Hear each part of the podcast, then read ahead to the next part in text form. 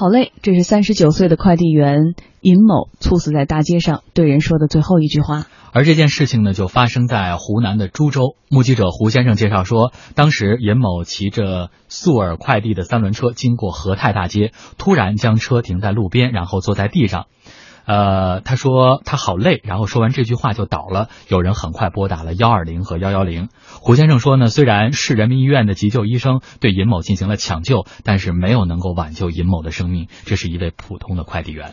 速尔快递公司官网提供的联系方式一直无法接通，我们辗转找到了一位速尔快递的工作人员，他承认确有此事，但是不太清楚善后事宜，只知道公司内部搞了一次募捐。是的。因为我是经常在外出差，不经常在公司。就上次回公司，具体发生什么事我也不知道。就是公司内部说那个，就是捐款嘛，慰问什么的，就发了这条消息。其他的我就不知道。而据了解呢，尹某刚做了半个月的快递，目前还属于学徒。而一位同事说，尹某以前在一家服装作坊打工，由于淡季没事儿做了，听说送快递完成基本任务有三千多块钱的工资，所以就来这里做事儿。对此呢，快递网点的承包商李先生说啊，这个月确实缺人。尹某呢是十一月上旬过来做事的，由于还在试用期，没有给尹某购买相关保险。他身体呢不太好，我还在和他家属协商，会承担一定的经济补偿责任。而尹某的妻子说呢，丈夫今年三十九岁了，夫妻俩有两个儿子，大的是十一岁，小的才一岁多。而公公患有膀胱癌，婆婆有脑梗，今年为老人治病就花了将近十万，家庭的经济状况很差。她说，丈夫为了赚钱一直都省吃俭用，孩子们都小，现在呢，丈夫出了事儿，她真不知道今后该怎么办了。另一家公司的快递员今天告诉天下公司，双十一之后他们的派送任务繁重，加班加点非常正常。尹某可能没有意识到自己的体能已经透支了，不会想到他会累死，他就感觉会很累，对不对？累到过头了，你自己你也没有想到过，就跟就跟有时候你你经常不吃一些有营养的东西，你觉得没事，但是突然有一天你可能一站起来就晕倒了，低血糖，是不是？他也没有想到是这种情况。嗯，每次听到这样的新闻的时候，其实作为媒体人哈，在播读这些新闻的时候，心里还是比较的这个悲凉的。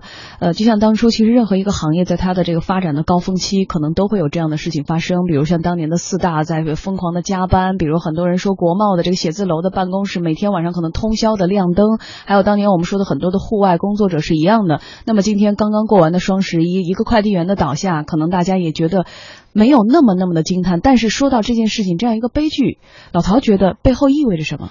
嗯，我觉得其实呃。呃，无论是哪个行业出现类似这样的事情，其实我们都会表示非常的就是非常沉痛，而且对于这样的，尤其是中年人的这种离去，确实我们也觉得非常的同情。嗯，毕竟上有老下有了小，而且对于许多的中年人来说，可能上面的这个老已经已经处于这种呃风烛残年，需要更多的关爱的时候，而小孩子呢又小，还有更多的呃时间和成长的空间，所以对于这样的中年人离去，我们尤其会觉得呃更加的沉重一些。呃，所以我觉得对于所有的中年呃人来说，尤其在职场上打拼的中年人来说，一定要首先要注意自己的身体，要了解自己，要知道自己的这个负荷在哪，负荷在哪，底线在哪。因为很多时候，由于我们长时间的这种呃辛苦的劳作，以至于我们对自己的身体不是特别的关照。嗯，那么这是一个方面。第二一个，我觉得任何一个单位都要及时的，只要你你招聘员工，都要做一个，比如说身体身体体检。呃，对身体，呃，对员工的身体要有一个比较清楚的了解，然后呢，在相应的保险、相应的这种劳保上，也要及时的办理手续，以便于万一出来一点比较特殊的情况的时候，应该怎么样来做。当然，对于一些这种临时人员，尤其是在快递行业，我们知道快递行业现在来说还是一个，呃，嗯。就是不断的在快速发展的过程当中，对这个扩张可能使得，比如人员的流动性比较大，或者人员的来源也比较杂，特别是在这种小的这种快递企业单企业中，可能没有一些完善的管理。那么，所以我就说，对于整个的快递行业，应该是一个警钟，应该提醒所有的快递点。都要在这个方面做更多的这种关注。嗯，所以我们真的是有必要来梳理的是背后的这个行业。目前呢，中国超过两百万的电商物流业从业者啊，每天的工作是八到十二个小时，这是日常。在双十一之后，这样的高峰期就达到每天十六个小时。一家快递企业的加盟商告诉我们呢，在双十一高峰期间，他和网点员工每天只能睡四个小时。可是即便如此，在外界看来，网点一年最赚钱的双十一，快递员辛苦拼命，却未必能够赚得到辛苦钱。中国物流快递咨询网首席顾问徐勇说：“从企业层面来说呢，这是因为目前快递行业面对着走量不走利的尴尬局面。提到这个问题的话，就会涉及到整个我们快递产业一个深层次问题。我们国家现在目前就是产业集中度比较低。那么产业集中低低的这个特征是什么呢？就是整个这个快递行业的这个产品单一，产品单一引起同质化竞争，同质化竞争的这个必然结果就是价格战。那这样的在这样的情况下的话，就是说。”我们现在是跑量不跑利，利润的利。那么现在很多整个你的量上去了，但是你的利润率呢并没有提高。那么按照这个这个市场经济规律的话，应当说是淡季，我们说是打折，旺季是全价。但是快递呢，我们正好相反，没有按照这个规律。那么为什么会出现这样的局面？徐勇认为，这是因为在强势的电商面前，快递公司毫无话语权可言。电商现在是什么？利用自己的货源优势打压快递价格。那么，特别是在这个双十一期间的话，他们认为我的量大的话，我找几家快递公司。我现在说三块钱，你愿意没干？你不愿意干的话，就两块八的。那么有的是六块钱的话，它降到五块钱，这一直在降。说快递公司啊处在一个被动的角色，说说这种量的话，本来说平时正常情况下是六块钱，到双十一呢有可能会变成五块钱了。这样就是平时第一票的话赚五毛钱，到双十一要赚到三毛钱。嗯，我们跟大家介绍一下背后到底是怎样的一个运营模式哈。目前国内所有的民营快递企业，包括顺丰在内呢，都使用的是加盟模式来实现快速扩张的。但是对总部来说呢，双十一就是最赚钱的时候，因为总部的主要收入呢就是来自加盟商的这个面单费啊、物料费和中转费，加盟商承担了大部分的成本。而加盟商呢，已经赚不了太多。具体到快递员个人的话，可能这个所谓的油水就更为的稀薄。加上目前对于快递员服务的时效和质量的考核非常的严格，算上不实的这种罚款，那么他的收入呢就会更少。我们来听听徐勇怎么介绍。因为现在快递员他属于一人在外，就是说很难去监管。说现在很多快递公司通过一些这个就是说是这个呃扫描计时的方式来进行对他进行这个就是派送时效的这监管。在这监管当中呢，他肯定要采取一些手段。那采取手段的话，现在普遍现象就是这个处罚。假如说我们说不用处罚手段，用更加人性化手段的话，现在目前要完成这一量的话，那么要要增加人手。要增加人手的话，现在他的收入会减少。说这方面呢，可能是很难做到。但是如果不用处罚的话，我们现在又解决不了眼前的问题。说我个人认为，作为这个就是会计企业来说，处罚是不得不选择又不愿意选择的这样一个管理手段。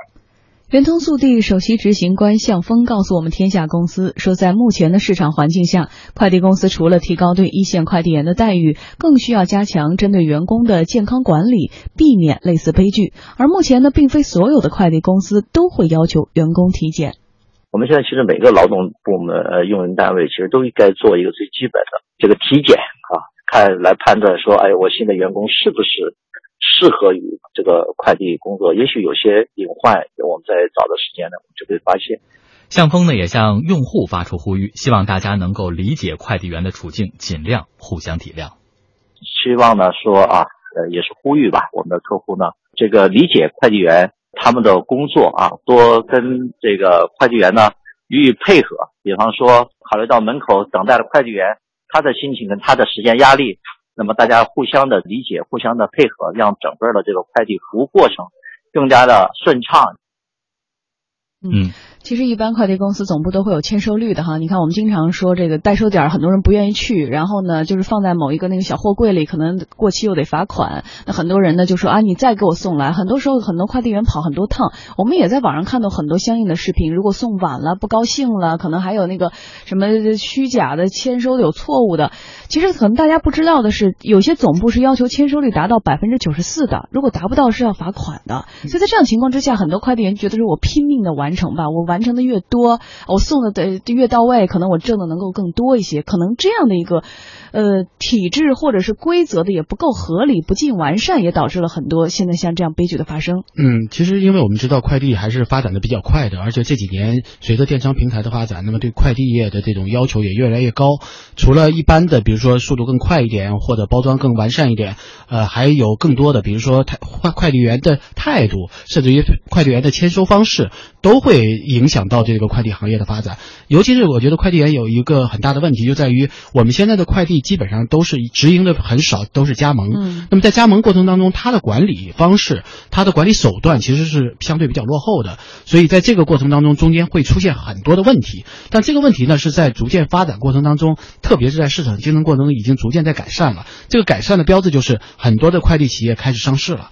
那么快递企业其实为什么要这么拼命的在做？就是因为在这个发展过程当中，很多快递企业担心，那么一旦别的企业上市，那我在这个快递行业当中可能就会失去原有的地位，甚至于我可能就发展不下去了。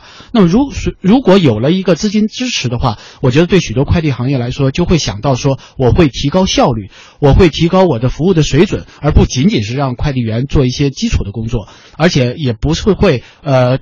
过过于宽泛的去用这种呃这种加盟的方式来招聘更多的这种快递点儿，所以我觉得这随着这种呃资金的完善，随着这种管理的这种逐渐的完善，这样的事情我相信会呃逐渐减少的。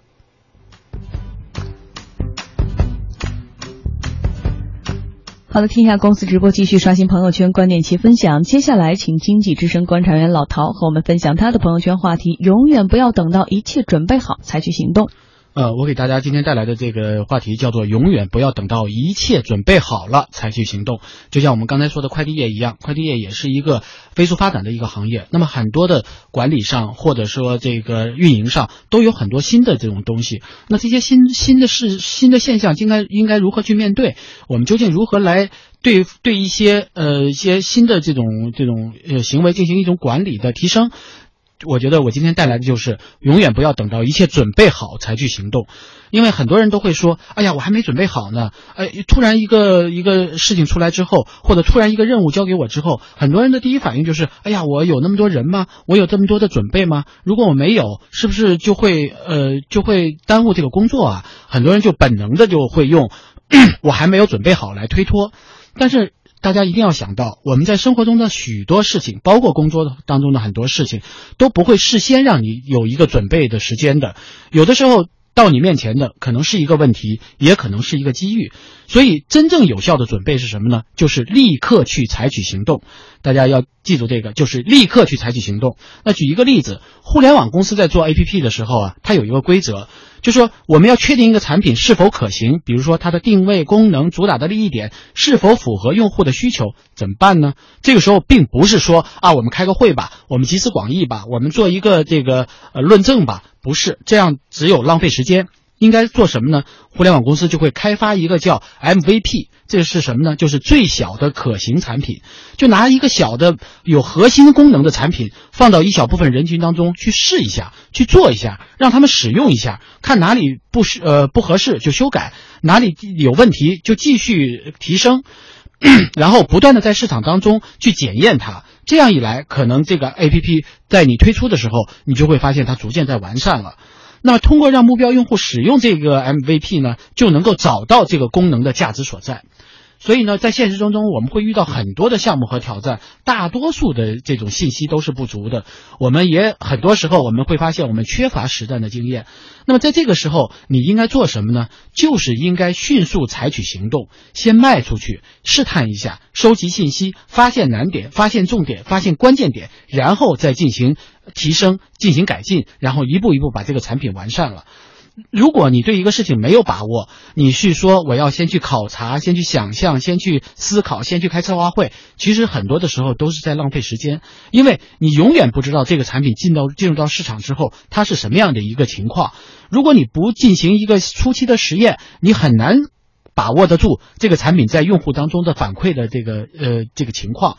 所以，如果你真正 确定要做了，一定要不断的在尝试它推出去之后。